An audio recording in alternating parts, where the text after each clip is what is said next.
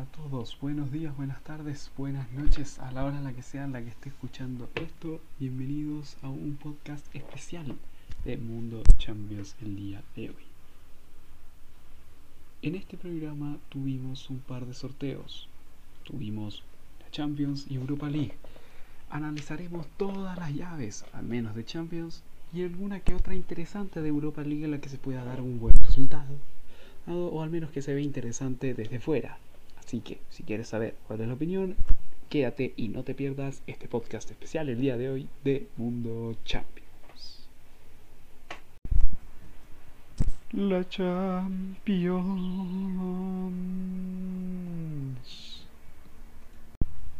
Bueno, muchachos, ahora sí estamos eh, les quiero dar, como les dije antes, la bienvenida a este podcast especial de Mundo Chambas. A esta edición igual un poco antes porque eh, tengo visitas hoy en mi casa y puede que no grabe la otra parte mucho rato.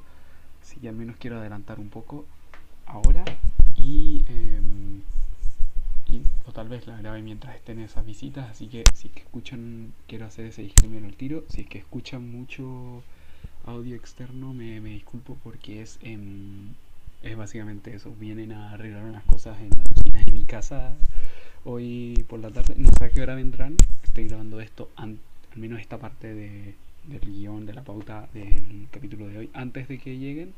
Así que eso, eso al menos por al menos de primeras. No, hay, no han llegado todavía. Así que por el momento podemos grabar tranquilos. Y si es así que como les digo, si es que escuchan algún audio externo o de alguna otra parte, es por es por eso, aunque creo que ahora no hay ningún audio que distraiga de alguna otra parte, solamente se escucha mi voz nada más, así que eso por el momento en cuanto a lo que se refiere en cosas de gamer. Otras cositas, les digo bienvenidos a todos los que se van sumándose, que estén en su casa, em, en el sillón, sofá, en la cama, en cualquier parte de su casa y también, y también obviamente si es que, que vio el eclipse, la verdad es que a mí el sorteo me eclipsó más que el propio más que el eclipse como tal acá en la parte de Chile en la que vivo yo ah, con cueva se vio la wea de eclipse. Y puta man, fue fue penca igual bueno, o sea no fue muy distinto al que tuvimos dos en 2019 acá, acá en Chile en cuanto a eclipse.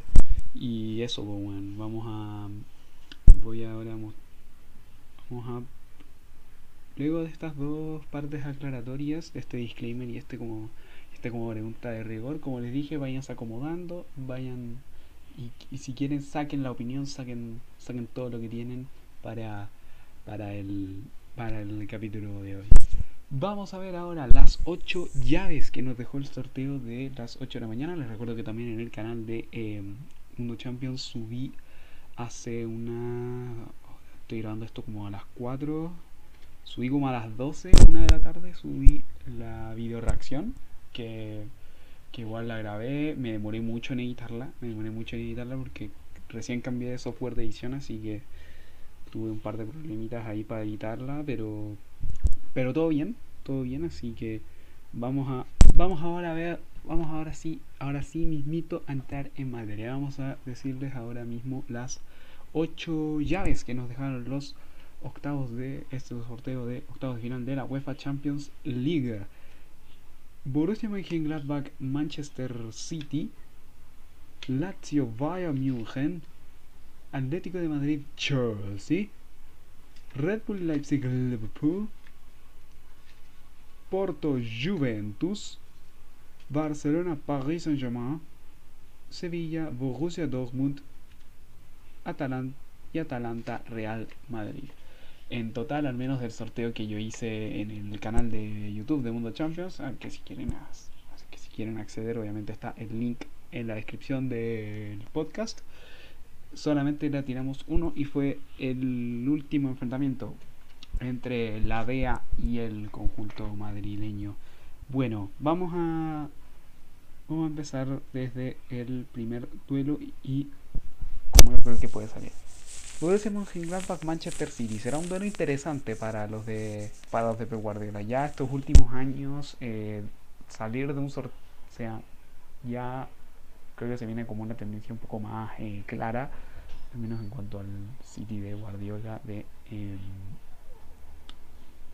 jugar frente a equipos, o sea, de, en octavos no le tocara tan fácil porque los últimos años, por ejemplo, vamos a, vamos a irnos 16-17 le tocó contra el Mónaco y quedó eliminado, o al menos a priori era, era fácil, pero el equipo de Guardiola recién se estaba haciendo. Estoy ahora analizando en cuanto a el, el ciclo de Pep Guardiola en ese en el Manchester City y la verdad que ese Mónaco igual tenía un equipazo.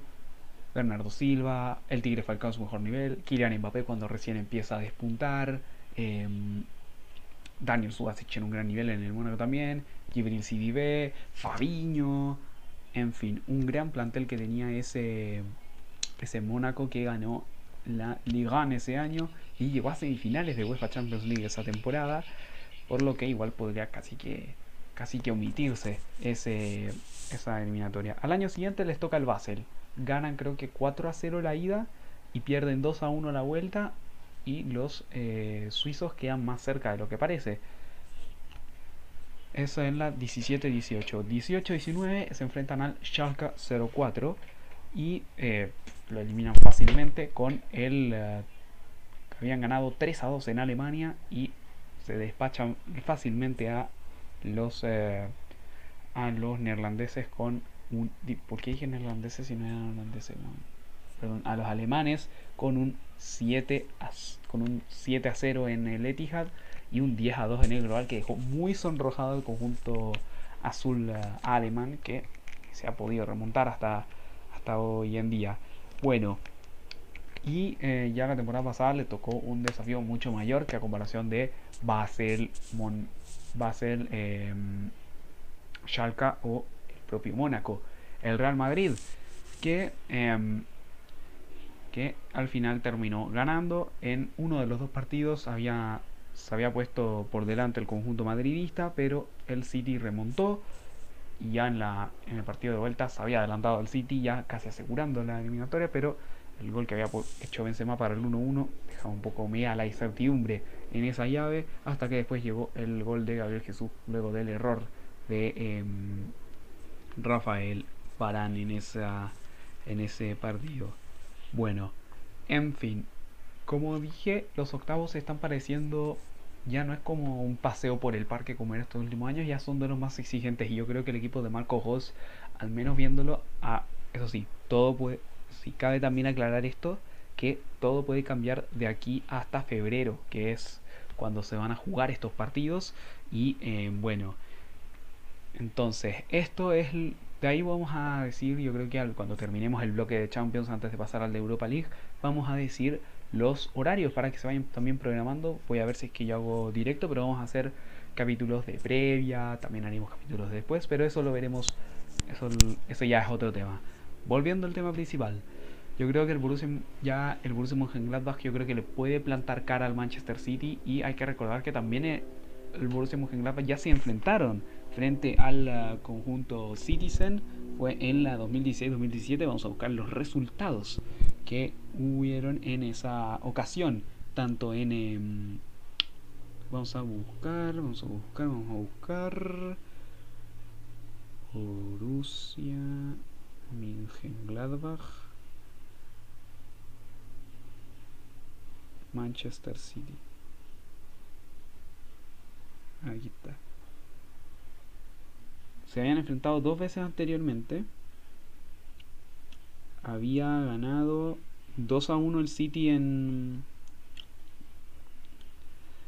Se habían enfrentado el 30 de septiembre del 30 de septiembre y el 8 de diciembre de 2015 en, es la, en la fase de grupos de la temporada 2015-2016 con victorias 2 a 1 para los Citizens en el Borussia Park y 4 a 2 también para el conjunto inglés en el Etihad y la temporada siguiente también se volvieron a enfrentar. Voy a buscar ahora el, eh, la fecha. Al año siguiente se volvieron a enfrentar y fue victoria 4-0 para los Citizens en, em, en, Manchester y ya fue un empate 1 a 1 en uh, Alemania, por lo que fue por lo que hasta el momento lleva una gran estadística el conjunto de Pep Guardiola a su favor, tres victorias y un empate frente a los alemanes en cuatro partidos. invictos en, eh, en el Etihad, al menos frente a este equipo. Pero yo creo que esto va a ser diferente. No veo, veo una llave cerrada, al menos viéndolo a dos meses. Yo creo que obviamente los equipos van a cambiar en dos meses y, y es ahí el disclaimer que yo decía inicialmente. Es muy difícil hacer predicciones ahora mismo. Y obviamente yo creo que voy a hacer predicciones, voy a, voy a analizar llave a llave, largo y tendido, em, cuando lleguen en el canal de YouTube. Pero inicialmente yo veo, le veo un poquito más favorable al Manchester City así de, de primeras, pero obviamente tiene que mejorar en Premier un montón de cosas que, que también hemos analizado en los directos anteriormente y digo, porque dije en los directos y en, los programas anteriores y también, o sea, y, que también analizamos a inicio de temporada y hay algunas cosas que se han corregido y otras que no y también tenemos un programa, digo, tenemos un, un video de YouTube preparando para tenemos ahí cocinando. De hecho, he estado ahí escribiendo el guion todavía de ese video.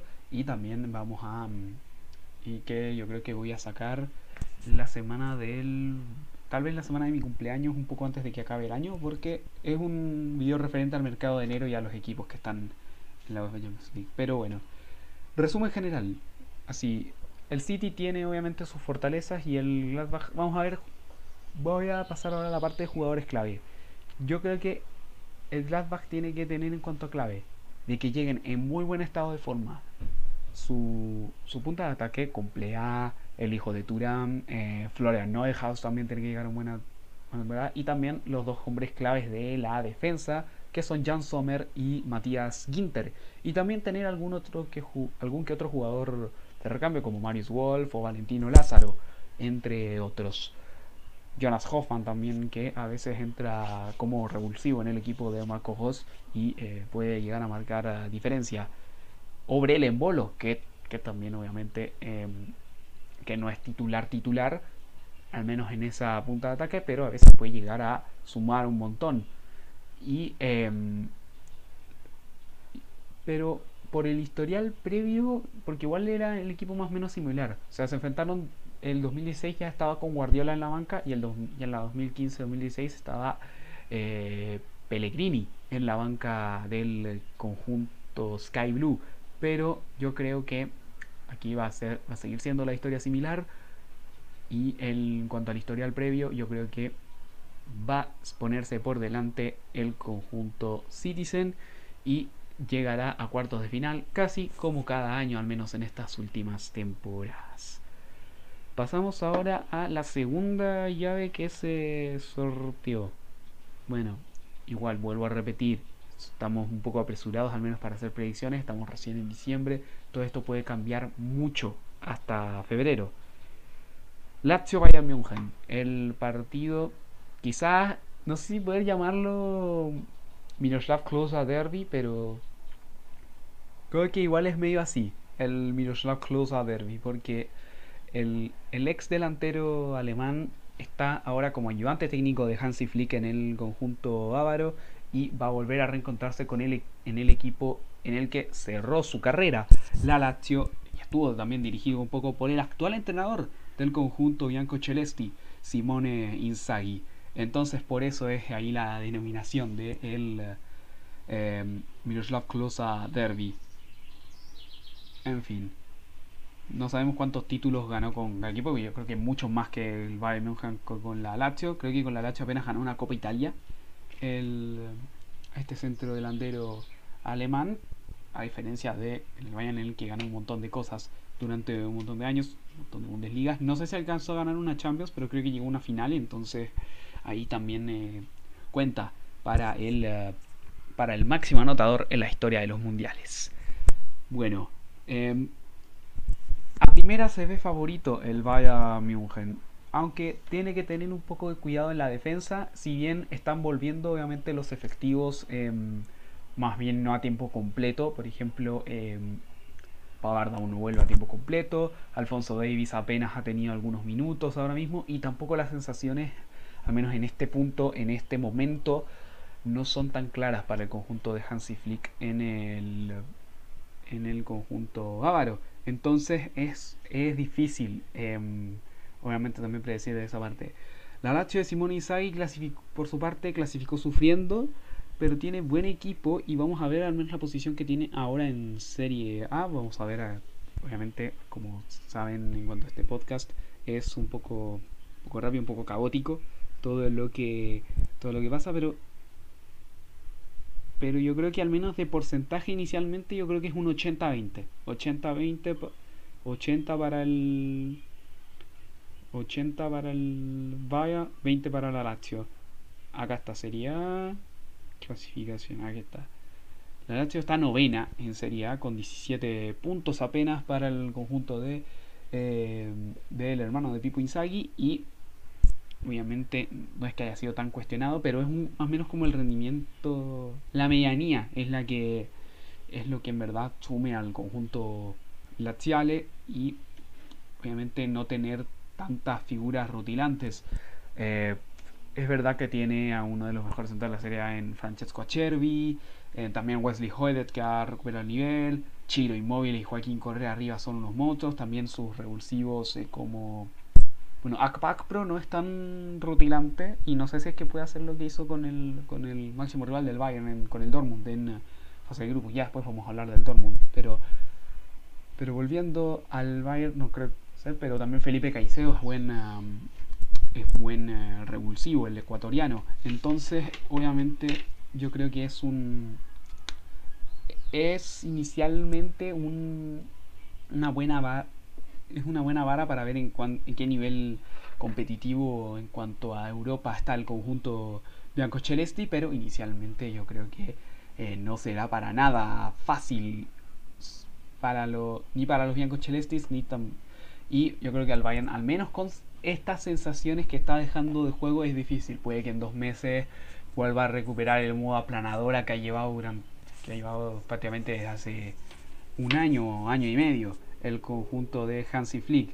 Inicialmente veo al Bayern pasando, no sé si barriendo, pero si que obviamente digo, obviamente en el disclaimer, si recupera el nivel de mm, si recupera el nivel que, que lleva desde hace un año y medio, obviamente lo veo pasando fácilmente esta llave, tranquilo, sin atenuantes, pero pero con el nivel que está ahora no es en este momento no es líder de la Bundesliga, ojo, no es líder, está por, está por encima de él el Bayer Leverkusen y está empatado a puntos con el RB Leipzig, del que también vamos a hablar en un momento.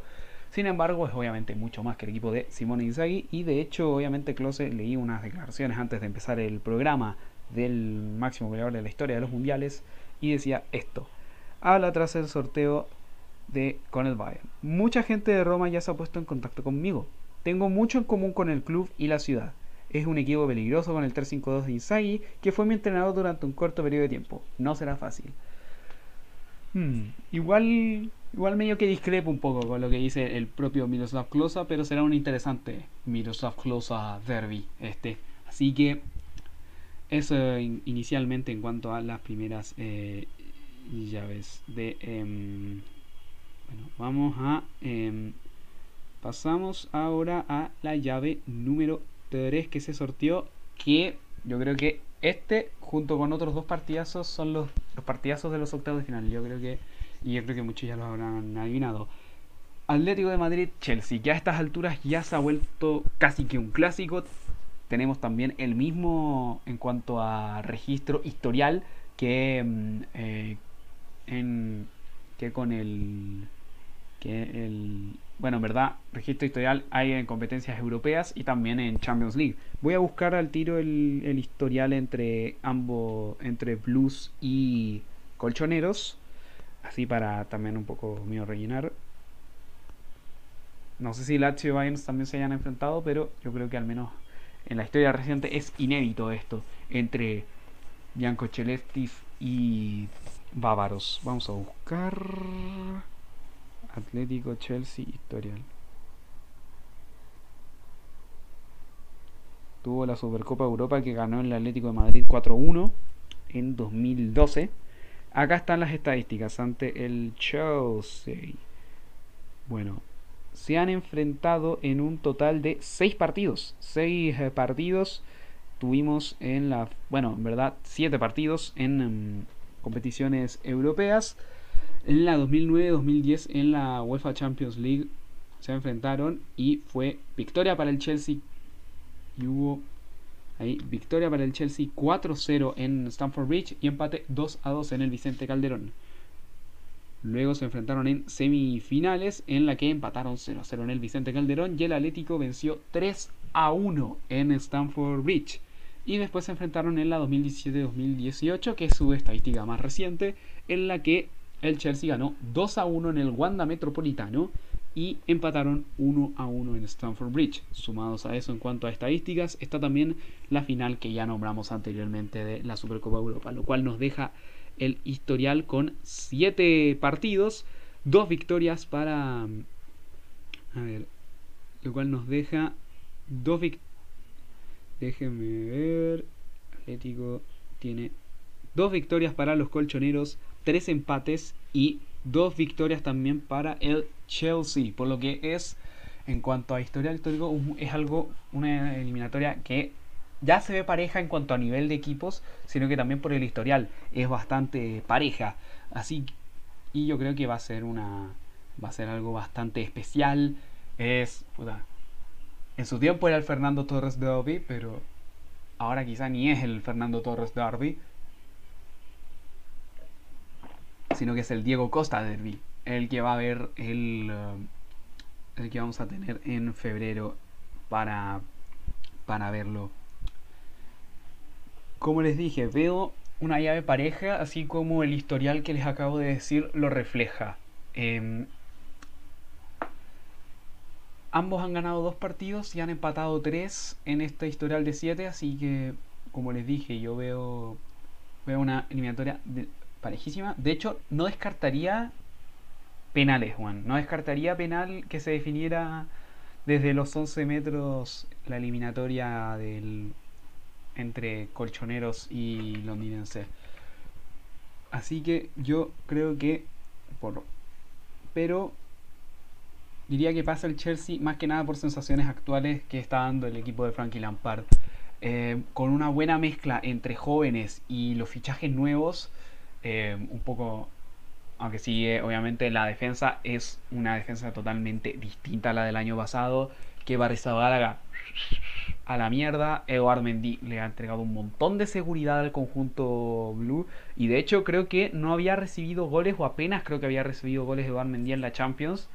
Hasta y en la última fecha jugó Kepa y recibió gol. Entonces eh, son muy pocas las veces en las que el ah, el Vasco recibe goles en la digo en las que el Vasco em, no recibe goles en la portería del conjunto inglés y em, aunque puede que eso me, me haya inclinado un poco a favor del Atlético pero yo creo que al menos por sensaciones actuales veo al Chelsea pasando a la siguiente ronda. Pero después obviamente vamos a ver aunque también la experiencia del Cholo se muestra que son son obviamente muy cabrones, a pesar de que obviamente en estos últimos años ha visto la irregularidad más que nunca plasmada en el proyecto del Cholo al mando del Atlético de Madrid.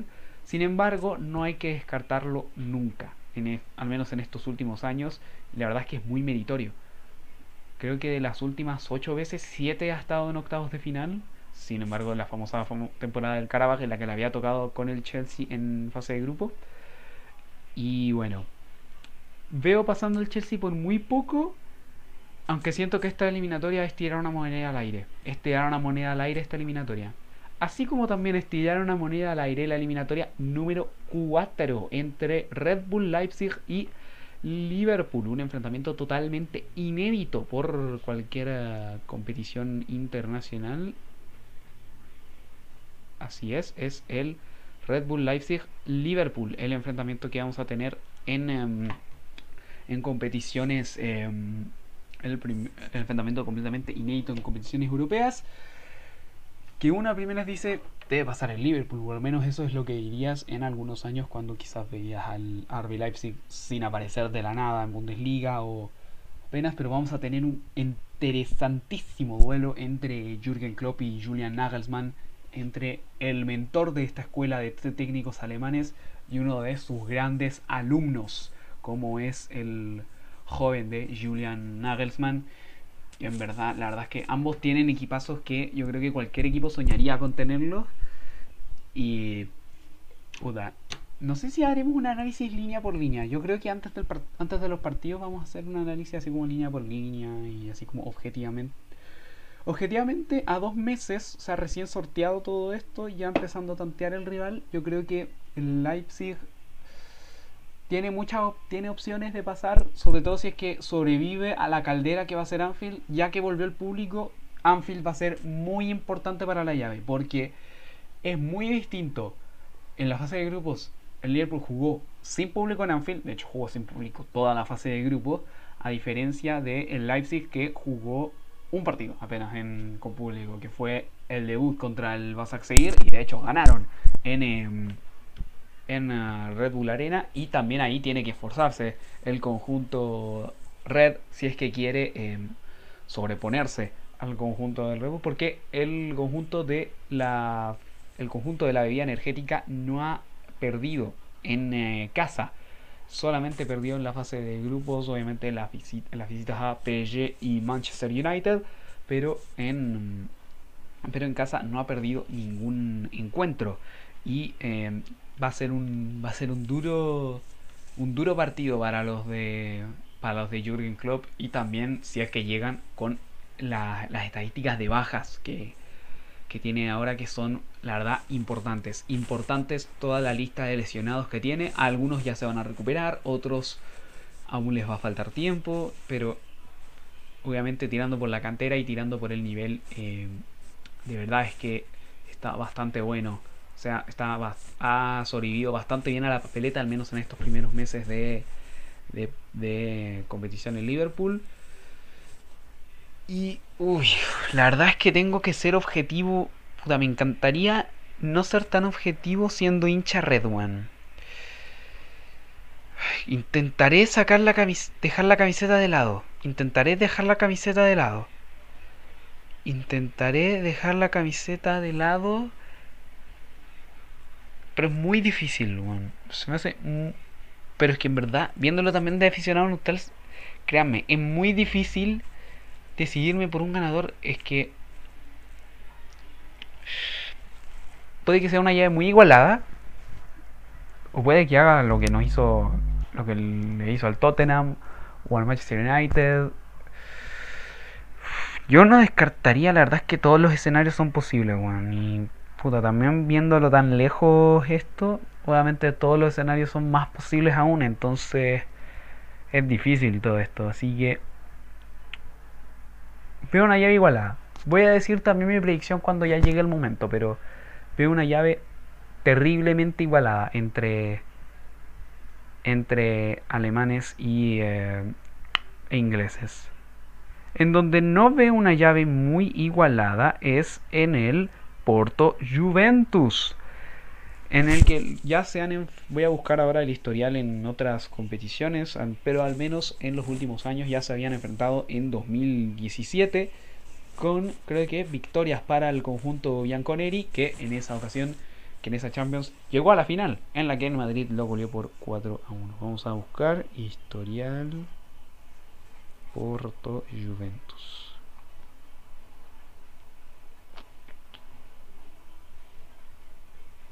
Acá está.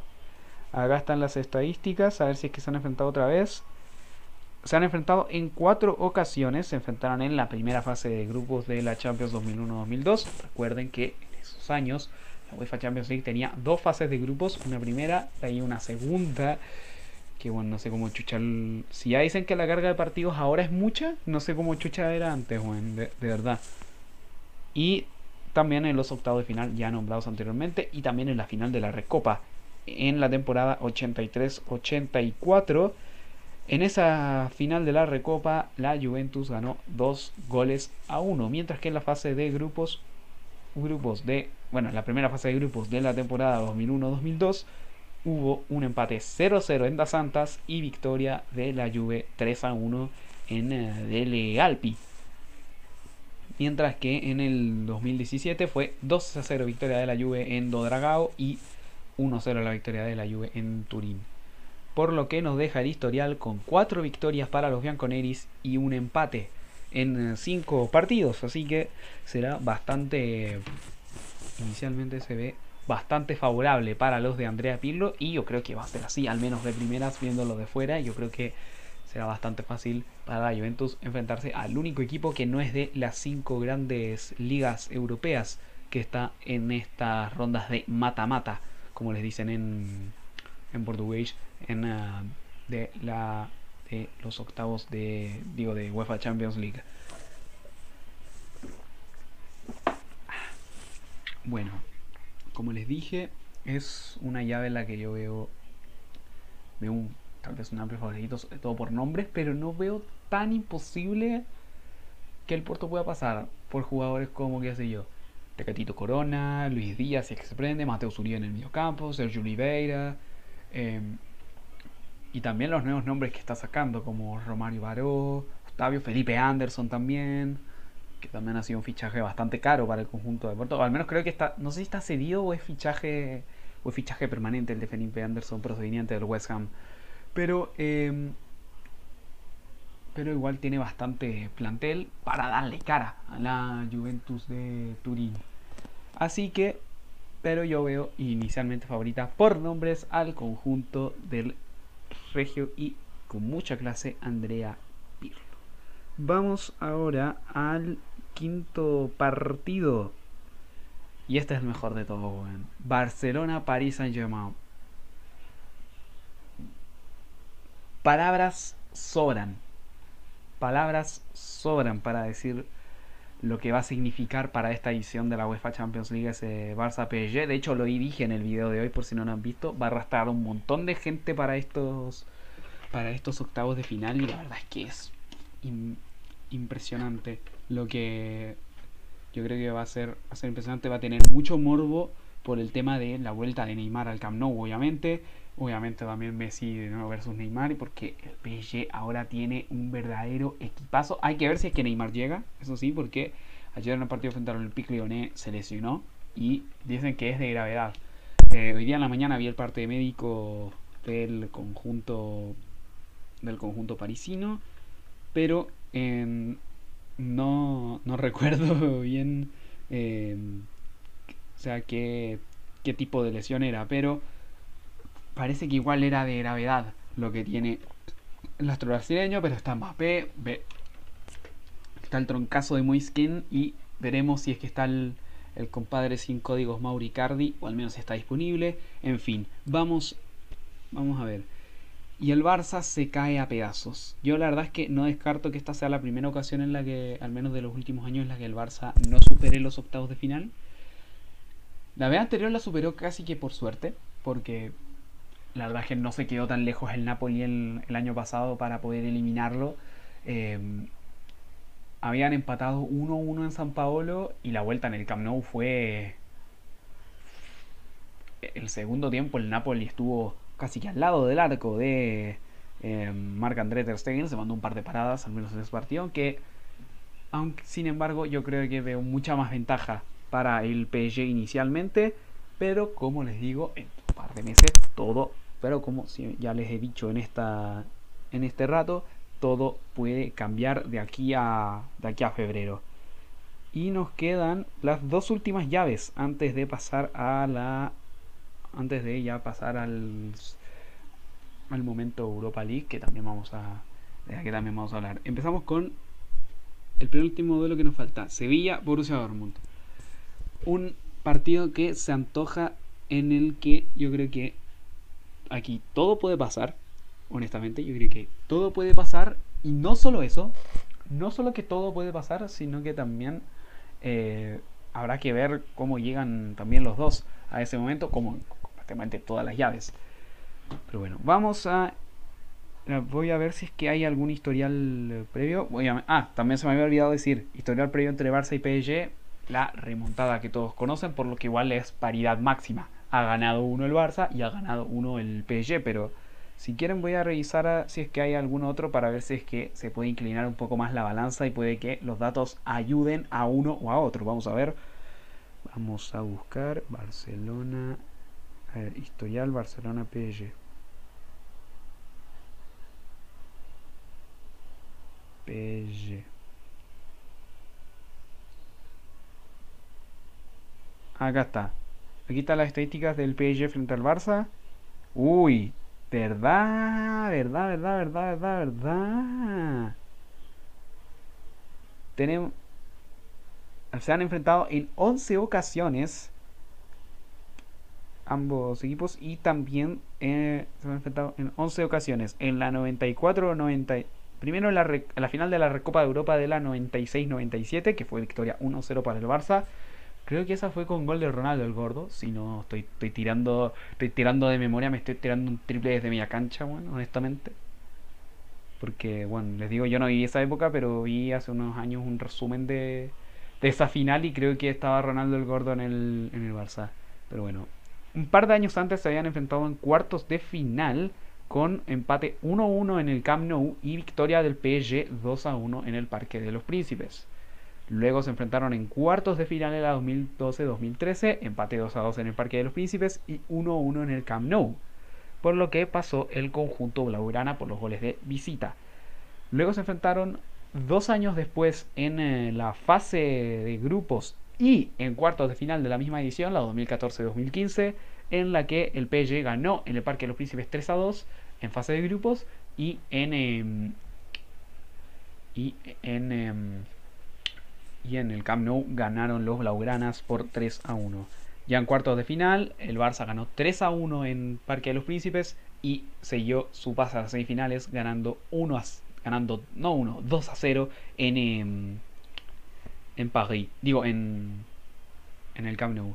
Y por último tuvimos la famosa remontada que ustedes saben, PSG 4, Barça 0, la ida en el Parque de los Príncipes y Barça 6, PSG 1 la última. Por lo que queda de la siguiente manera, un historial no tan favorable para el PSG, no tan favorable, con apenas 3 victorias, 3 empates y 5 derrotas frente al cuadro Laurana, entonces ese dato tal vez pueda ayudar un poco al, en 11 partidos tal vez eso pueda ayudar un poco a los de Kuman a sobrellevar esta llave. Así que bueno, la verdad es que se viene un gran partido entre franceses y, e ingleses. Bueno, volviendo al Sevilla Dortmund, un Sevilla que está no, no con el mismo con la misma intensidad que la temporada pasada, pero em, igual con estadísticas más o menos eh, similares. Está obviamente entre los primeros puestos de la liga, peleando entre los de Europa League, apenas entrando a Champions, ver si es que se puede meter un poco más arriba.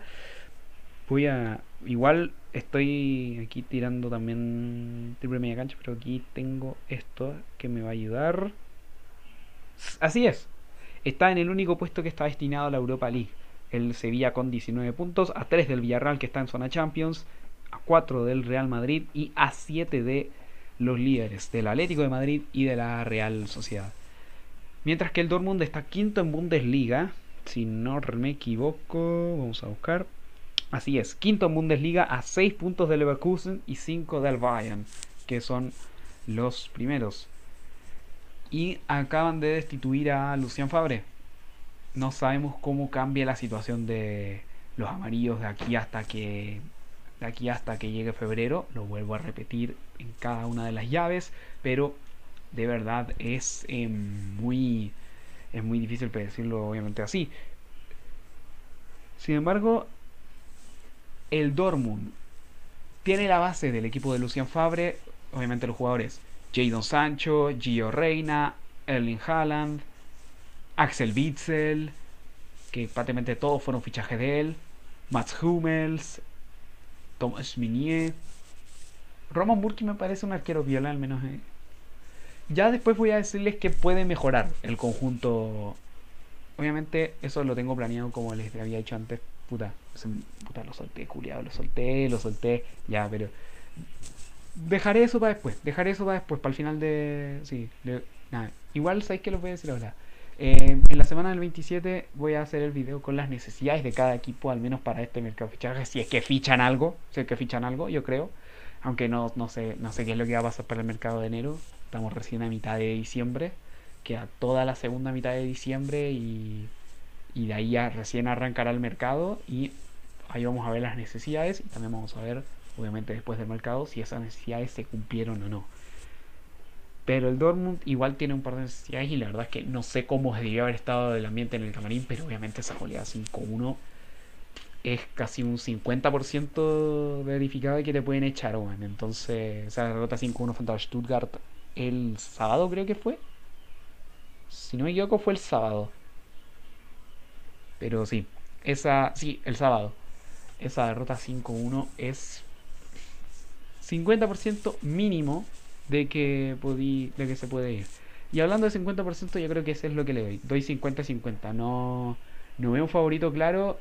Yo creo que el Sevilla puede dar la sorpresa si es que saca una buena renta en el Sánchez Pizjuán y no recibe ningún gol de visitante, porque hay que recordar que eh, las últimas llaves ha, ha, tenido de ambas. O sea, la última llave que estuvo en octavos de final, 2017 contra el Leicester, ganó 2 a 1 en el Sánchez Pizjuán, pero luego perdió 2 a 0 en el King Power Stadium y pasó y pasaron los Foxes en esa ocasión.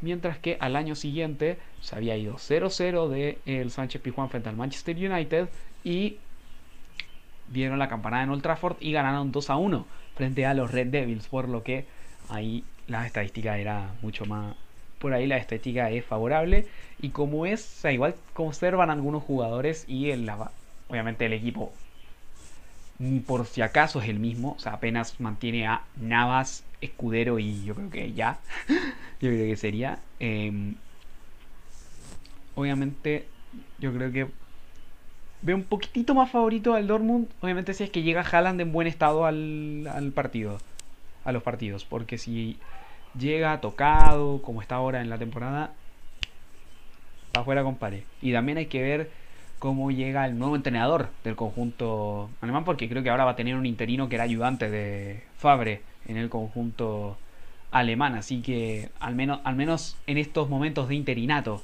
mientras el conjunto alemán busca algún entrenador, intentará, espero que intente mantener a...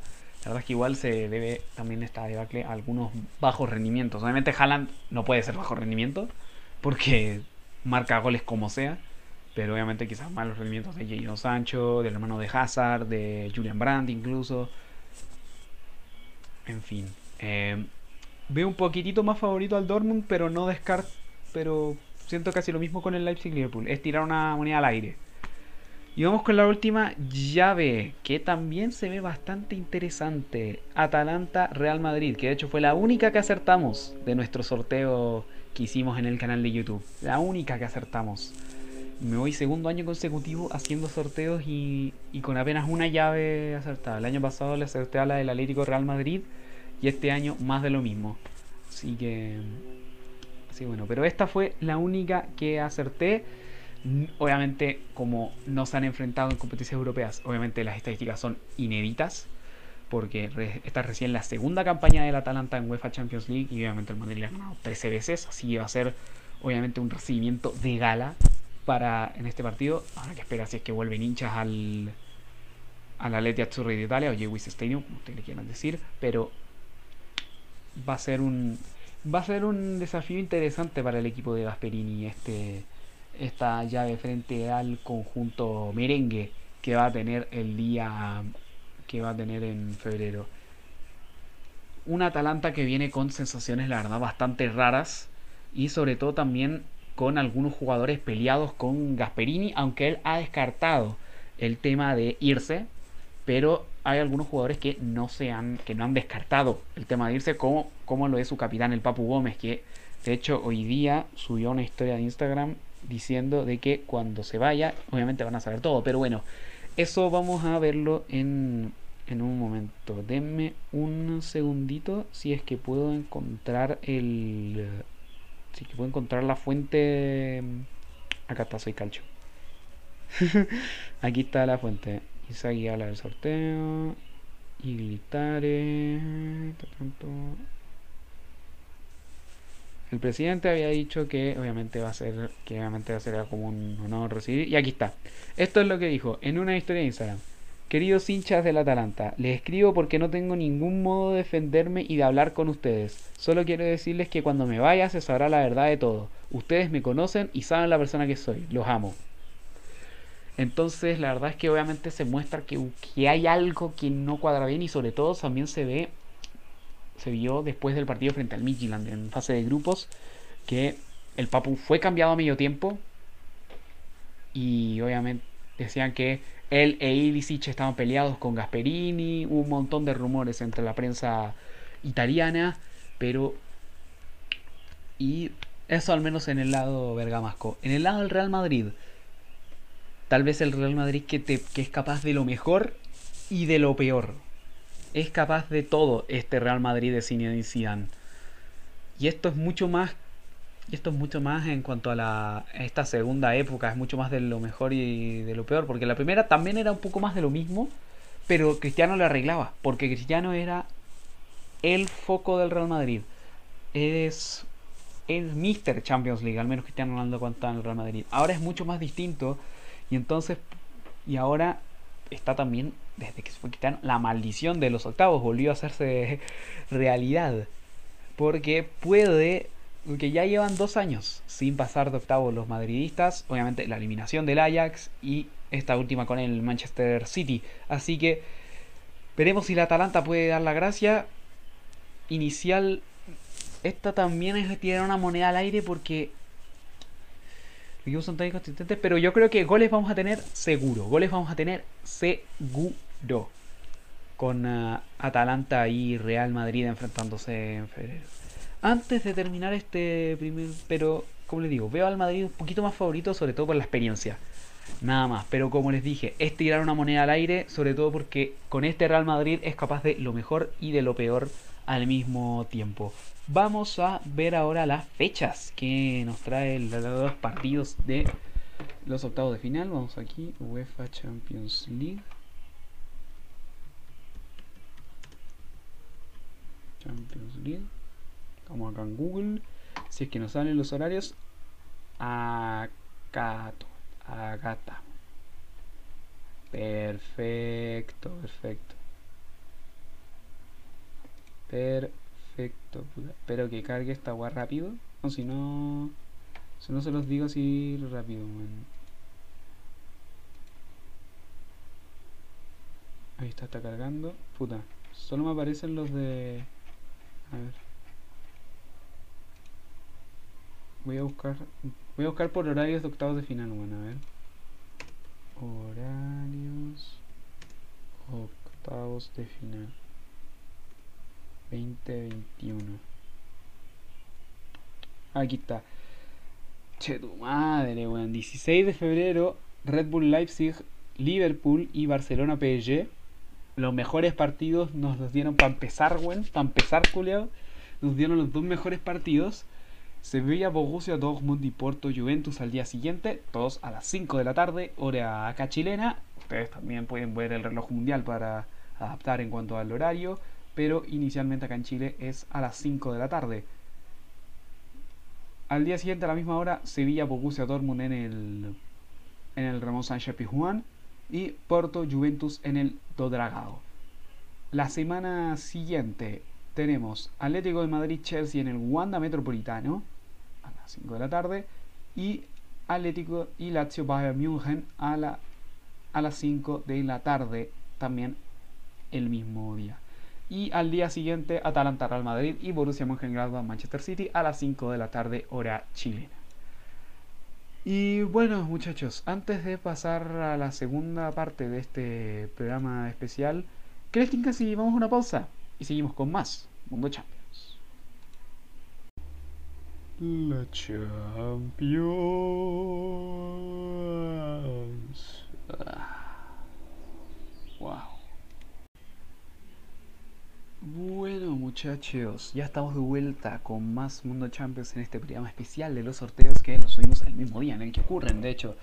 Y obviamente bastante temprano, aquí ya también todos un poco más tarde Vamos a pasar ahora a hablar de la otra competición porque igual también le dedicamos, no mucho, pero le dedicamos sus momentos a la UEFA Europa League. Vamos a buscar ahora los partidos que se sortearon, vamos a dar la lista y voy a decirles cuáles son los más interesantes en mi opinión o al menos que yo me sentaría a ver eh, el día jueves para, para quizá analizarlos eh, en el programa de, de la en los programas que estén en esas dos semanas en las que se jueguen los 16 avos. Vamos a ver. Tenemos, tenemos, tenemos, tenemos, tenemos, tenemos, tenemos, tenemos. Tenemos al Wolfsberger contra el Tottenham Tenemos una llave bastante fácil para el Tottenham de Mou. Dinamo de Kiev Brujas, un duelo entre dos equipos venidos de Champions, uno con mayor suerte que el otro. Real Sociedad Manchester United, un gran partido de octavos de final. Manchester United venido de Champions y la Real Sociedad líder de la liga y con muy buenas sensaciones. Benfica Arsenal, otro de los grandes partidos de estos 16 de final. Estrella Roja Milan, volvimos a los volvimos a los viejos tiempos, Juan, volvimos a volvimos a un puta, no sé, bueno, a los 90 o a los 2000. Real Antwerp Rangers, fácil llave fácil para los Rangers de Steven Gerrard. Slavia Praga Leicester. Eh, está en medio, porque igual hay que recordar el precedente de Slavia Praga frente a otro equipo inglés, frente al Chelsea. Y le dio batalla, le dio batalla. Creo que perdió la llave por 5-3, así como el resultado global.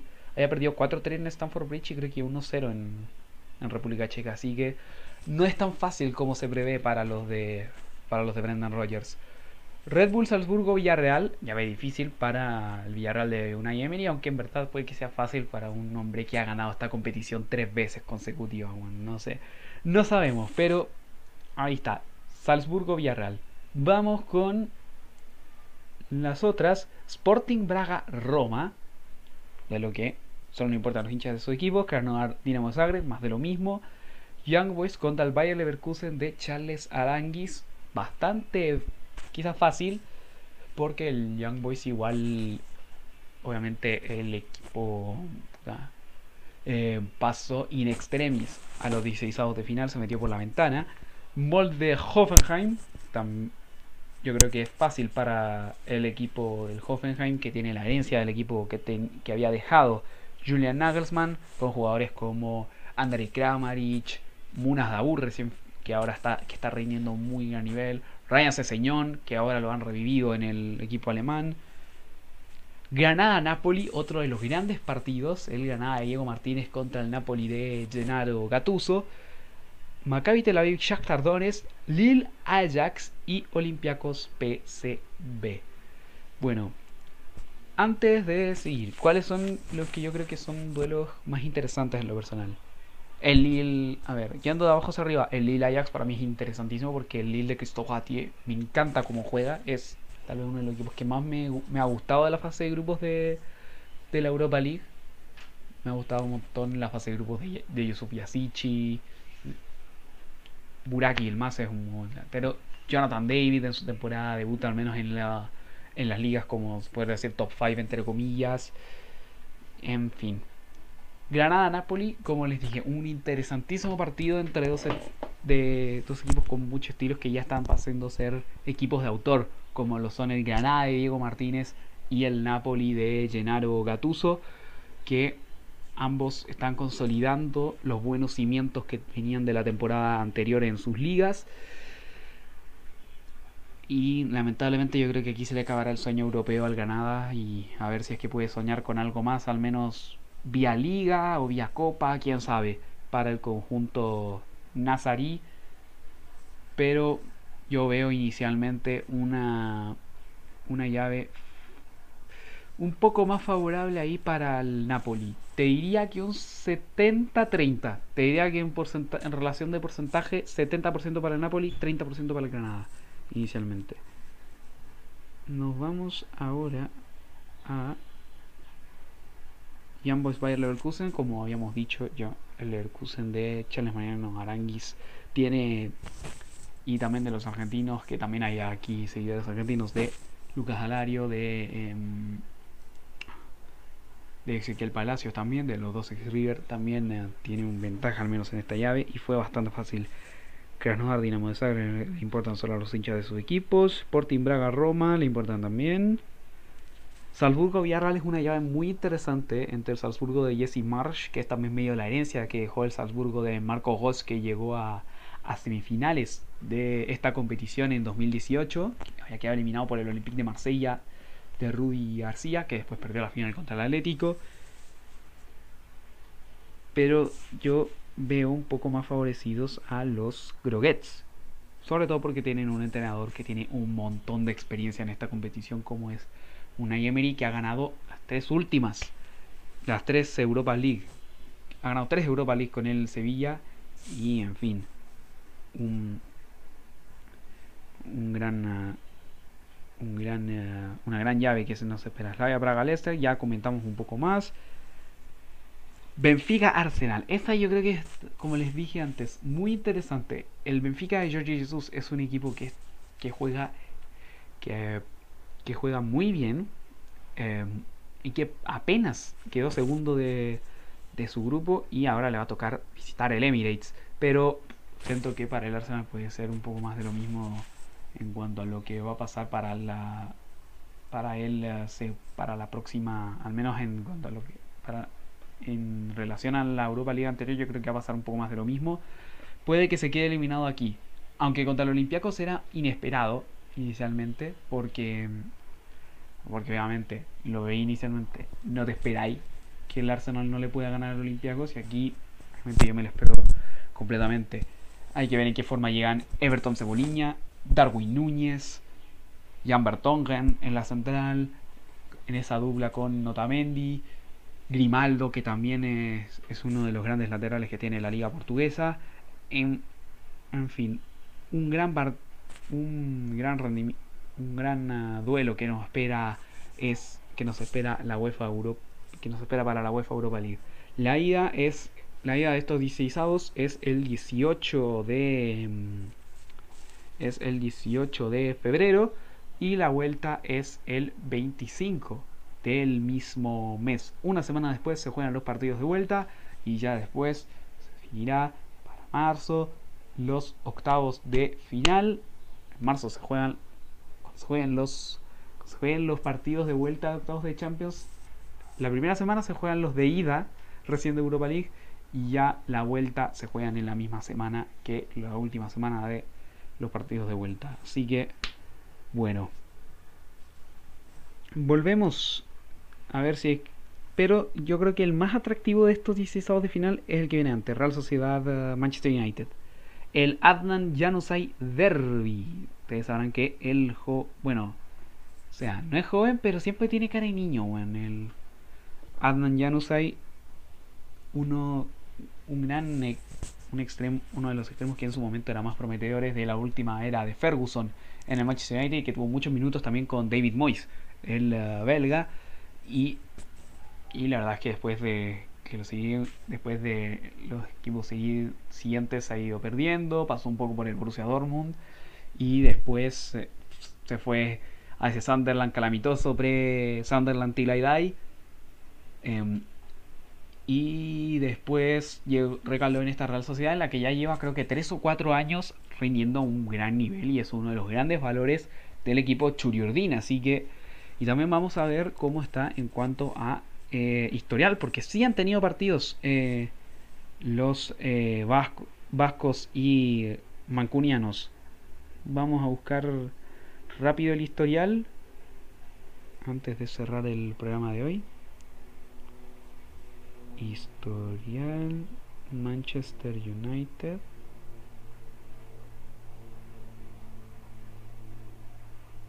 Sociedad. Agatha.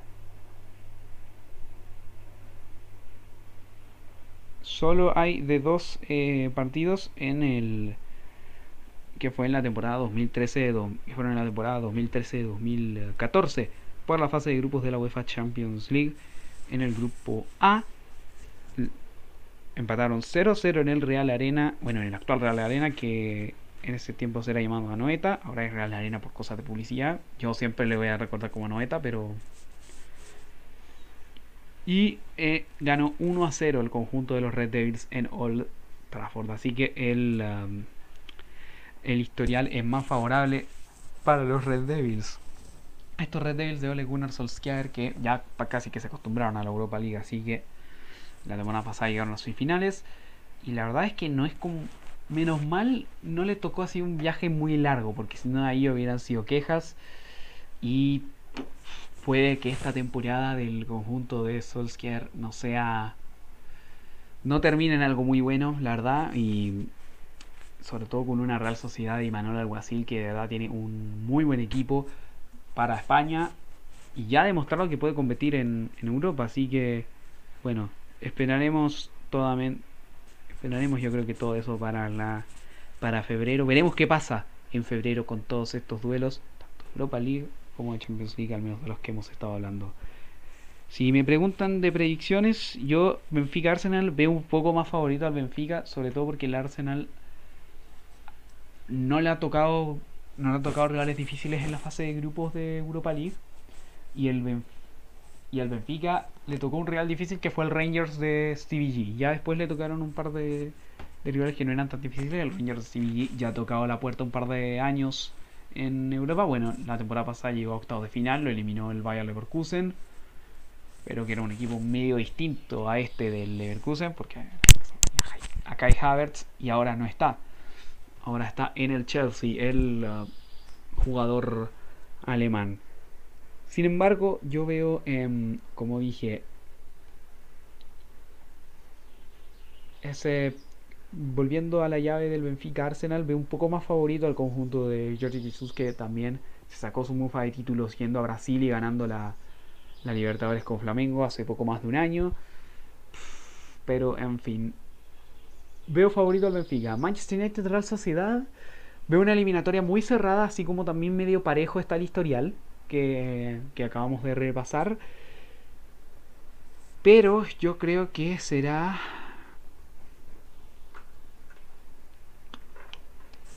Me inclinaré, yo creo que está 60-40 para el conjunto de Imanol Alguacil. Yo creo que está 60-40, al menos ahora, porque como dije, como hemos dicho también antes, todo puede cambiar de aquí hasta febrero y esto es básicamente lo importante.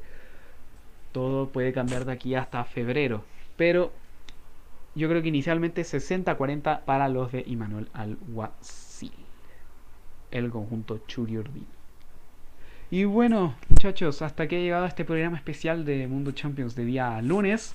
Espero que obviamente les haya gustado. En mi descripción, si quieren hacérmelo saber, tienen mis redes sociales. Si es que quieren escribirme personalmente, también está el canal de YouTube de Mundo Champions.